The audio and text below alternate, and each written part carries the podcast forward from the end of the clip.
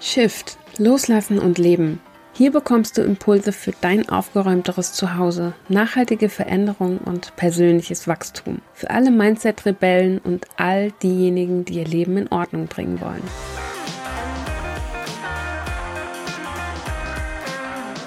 Hallo, Kerstin hier. Ich habe heute ein spannendes Thema mitgebracht, was mich schon länger beschäftigt, was aber für mich so ein bisschen schwierig war, in Worte zu fassen das liegt vor allen Dingen daran, dass ich ja bisher niemandem auf die Füße treten wollte. Einer meiner wichtigsten Werte ist Wertschätzung. Und dann aber gemerkt habe, dass es ja auch die Wertschätzung meiner Hörer gegenüber gibt. Na, also deswegen mache ich jetzt hier die Folge. Habe mich überwunden, das ganze Thema mal anzusprechen. Und du wirst dich wahrscheinlich genau jetzt fragen, worum geht's heute eigentlich? was ist das für ein Thema, was sie nicht ansprechen möchte oder sich vielleicht schwer tut damit?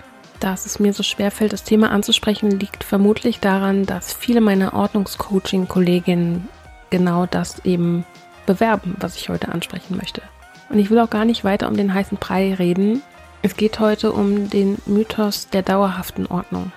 Und ich bin so neugierig, was du darunter verstehst, ehrlich gesagt, weil ich der Meinung bin, dass dieses, allein dieses Wort dauerhafte Ordnung, da versteht wieder jeder was anderes drunter oder kann wieder jeder was anderes drunter verstehen. Was mich ganz offensichtlich stört daran, ist so dieses Bild, was oft dahinter steht, dieses, du musst nie wieder Ordnung machen, du musst dich einfach hinsetzen und es kommt dir zugeflogen. Und das ist einfach nicht der Fall. Den Zahn muss ich dir leider ziehen, direkt am Anfang schon. Aber ich möchte auch erklären, warum das Ganze so ist. Und vor allen Dingen, wie ich zu der Erkenntnis gekommen bin, dass es nicht so ist. Ich hatte nämlich auf meinem alten Account bei Instagram auch geteilt Tipps für dauerhafte Ordnung.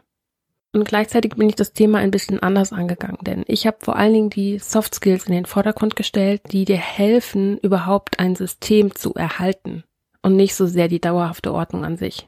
Das heißt, ich habe vor allen Dingen über Durchhaltevermögen geschrieben, über Mut, all solche Dinge, die dir helfen, Ordnung zu halten, dein eigenes System aufrecht zu erhalten. Und wenn du persönlich noch kein eigenes Ordnungssystem hast, dann scroll mal in der ähm, Podcast-Folgenliste ein bisschen runter. Ich habe relativ am Anfang eine Folge dazu gemacht, wie du dein eigenes System finden kannst. Aber warum genau ist für mich dauerhafte Ordnung so unrealistisch? Das kann ich dir sagen. Jetzt stell dir mal vor, was wäre das für eine Wohnung, wenn ich auch mal was rumliegen würde? Ich meine, wer die denn überhaupt bewohnt? Du arbeitest dort, lebst dort, wohnst dort. Du kochst dort. Wäre das nicht komisch, wenn bei all dem auch nicht mal was rumliegen würde?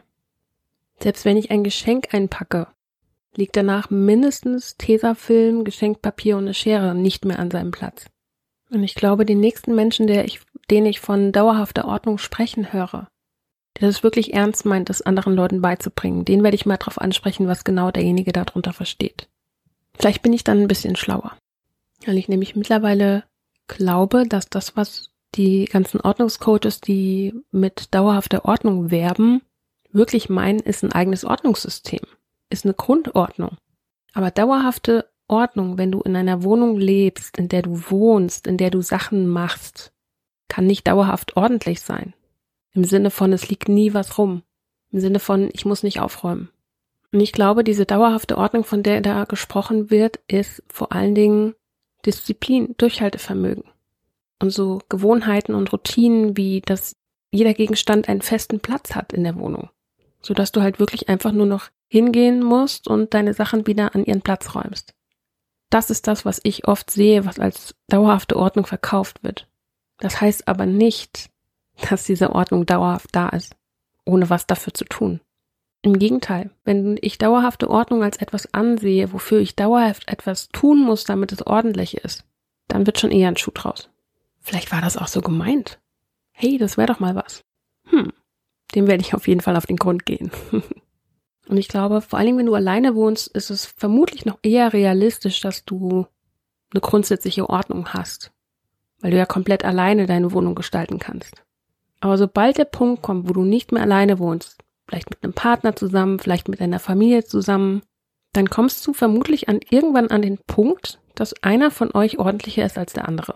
Und allein deswegen ist dauerhafte Ordnung schon nicht mehr realistisch für jemanden, der mit jemand anderem zusammenwohnt. Kann ja auch eine WG sein. Da hast du ja auch Gemeinschaftsräume in der Regel. Und vor allen Dingen ist es dann nicht mehr realistisch, wenn du derjenige bist, der zwar Ordnung hält, aber die anderen im Haushalt nicht. Oder zumindest halt eben nicht in der Form, wie du dir das wünschen würdest. Solange du alleine wohnst, ist das wahrscheinlich überhaupt gar kein Thema für dich. Dann kannst du dir die Räumlichkeiten ja sowieso so gestalten, wie du das eben möchtest, wie du das brauchst, wie du das haben willst. Aber auch gerade Kinder, die haben meistens eine ganz andere Ordnung als wir, weil sie halt eben dieses Verständnis dafür noch nicht haben. Sie haben die Erfahrung noch nicht gemacht, was vielleicht sinnvoll ist und was nicht. Und vor allen Dingen lernen Kinder es ja auch nicht, wenn sie es von uns nicht abgucken können. Aber das nur am Rande. Und ich komme auch hier bei dieser Folge wieder an den Punkt, dass ich sage, wir leben in einer Welt der Dualität. Chaos gehört genauso zum Leben dazu wie Ordnung. Nur sind viele Menschen halt in dem einen Bereich mehr unterwegs als in dem anderen. Ist egal, ob es jetzt um Chaos oder Ordnung geht. Wir brauchen beides, damit wir das andere kennen und unseren Lieblingszustand schätzen können. Damit wir es zu schätzen wissen. Und auch hier wieder, das eine funktioniert nicht ohne das andere. Es geht immer, immer, immer um eine Balance. Und ich glaube, ich hatte es in einer anderen Folge schon mal erwähnt, es sind zwei Seiten derselben Medaille. Es gehört beides zusammen. Seitdem ich selber ordentlich lebe, oder sagen wir ordentlich, ja, seit ich weniger Sachen besitze, ich habe noch nie so oft aufgeräumt wie seitdem. Der Punkt ist, ich habe mir eine Grundordnung geschaffen. Und ich tue jeden Tag etwas dafür, dass diese Grundordnung beibehalten bleibt. Jeder Gegenstand hat bei mir seinen festen Platz. Das heißt, ich sorge aber auch regelmäßig dafür, dass dieser Gegenstand wieder an den Platz kommt. Ich habe es jetzt zum Beispiel gerade. ich habe gerade den Fall, dass ich mein eines Haargummi vermisse. Der Punkt ist, ich erinnere mich dran, dass ich es woanders hingetan habe. Aber ich finde meinen Haargummi nicht wieder gerade. Das macht mich wahnsinnig. Wenn ich dran käme, würde ich wahrscheinlich selber an den Allerwertesten beißen. Insofern macht es für mich absolut Sinn, eben die Gegenstände, die ich habe, meine Besitztümer, an einen festen Platz zu bringen und dann auch immer wieder dafür zu sorgen, dass ich es dort finde. Das ist für mich nicht nur effizient, sondern auch sinnvoll. Und dauerhafte Ordnung, so wie ich das verstanden habe, was ich da sehe. Es klingt wirklich so, als könntest du dadurch bequem die Hände in den Schoß legen und deine ordentliche Wohnung käme dir zugeflogen. Und das ist etwas, was wahrscheinlich genau diejenigen anspricht, die mit Ordnung sowieso irgendwie auf Kriegsfuß stehen, die damit ein Thema haben und die die einfache Lösung bevorzugen, die das Thema vielleicht endlich loslassen wollen, die sich wünschen, dass da eine Veränderung stattfindet. Und wenn du jetzt wirklich gedacht hast, das fliegt dir zu, dann muss ich dir diesen Zahn leider ziehen. Denn das ist nicht so. Wie gesagt, ich kann aus eigener Erfahrung sagen, ich habe noch nie so oft aufgeräumt, wie seitdem ich ordentlich erlebe.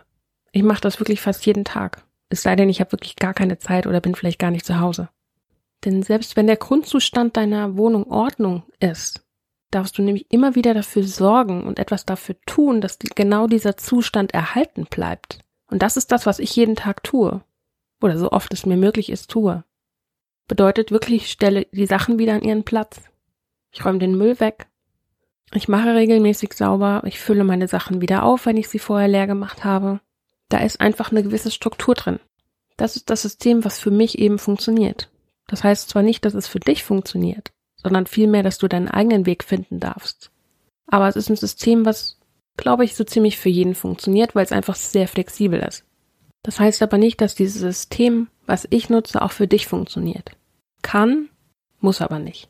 Und ich sage kann deswegen, weil es ein relativ flexibles System ist, das sich an deine Bedürfnisse anpasst. Ne, also du suchst die festen Plätze aus. Und du suchst aus, wie oft du das Ganze machen möchtest. Es beruht auf deinen Entscheidungen. Und deswegen denke ich schon, dass es für so ziemlich jeden geeignet ist. Und sich vor allen Dingen auch dir anpasst. Deinen Bedürfnissen, deinen Wünschen, deiner Zeit, deinen Nerven, deiner Energie. Dir. Und ich glaube, was mich am meisten stört an diesem Begriff dauerhafte Ordnung, ist vor allen Dingen die Tatsache, dass du als Business Owner und Coach nichts versprechen darfst, was irgendwie mit Erfolg zu tun hat. Das ist rechtlich so vorgeschrieben. Du darfst nichts versprechen, was du nicht garantieren kannst. Ich kann dir zum Beispiel auch nicht versprechen, dass du danach die super Ordnung in deiner Wohnung hast. Wenn ich jetzt zum Beispiel einen Online-Kurs aufsetze, dann darf ich dir versprechen, ich gebe dir alles mit, was du brauchst, um Ordnung zu haben. Oder danach hast du das Wissen, was du brauchst, um Ordnung zu haben. Aber ich kann dir nicht versprechen, dass du danach eine super ordentliche Wohnung haben wirst. Denn das ist nicht in meinem Verantwortungsbereich. Ich kann dir alles beibringen, was du brauchst, ja. Das ist mein Verantwortungsbereich. Aber was du davon umsetzt, was ich dir beibringe, Das liegt bei dir, das kann ich nicht beeinflussen. Sagen wir es so, nur zu einem gewissen Punkt. Denn es gibt doch immer einen Grund, warum Menschen nicht umsetzen. Warum sie vielleicht gar nicht erst an den Punkt kommen, wirklich Ordnung zu haben oder Ordnung halten zu können. Es gibt immer einen Grund und den gilt es zu finden. Deswegen würde ich auch immer einen Ordnungscoach empfehlen, der eben auch eine Coaching-Ausbildung hat und nicht nur eine Ordnungscoaching-Ausbildung. Der Unterschied ist einfach, dass der richtige Coach in Anführungszeichen auch gelernt hat, mit mentalen Blockaden umzugehen, vielleicht sogar auch innere Kindarbeit kann. Der kann dir einfach gezielter helfen als jemand, der einfach nur die Methoden kennt, mit denen du dich anders organisieren kannst. Und ich kann verstehen, dass sich allein dieser Begriff dauerhafte Ordnung einfach besser verkaufen lässt als Methoden für Grundordnung. Das fetzt nicht so, das kommt vielleicht nicht so gut an bei den Leuten, denke ich. Und wenn ich das jetzt aber aus der Brille betrachte eines, ich habe mich früher als Ex-Messi bezeichnet, einer ehemaligen Sammlerin, dann birgt dieser Begriff für mich einfach ein riesiges Frustpotenzial. Vor allen Dingen, wenn ich dann nicht an diesen Punkt komme, diese dauerhafte Ordnung wirklich zu erreichen. Wir starten in Bezug auf die Ordnung alle von unterschiedlichen Standpunkten aus. Und es kann sich über Jahre hinwegziehen, bis wirklich alle Bereiche irgendwie aussortiert sind. Wir reden wirklich von Jahren. Das soll dich nicht demotivieren, sondern einfach eine realistische Einschätzung auch sein. Ich habe Jahre gebraucht, gebe ich ganz offen zu. Fünf bis sechs Jahre habe ich alles alleine aussortiert.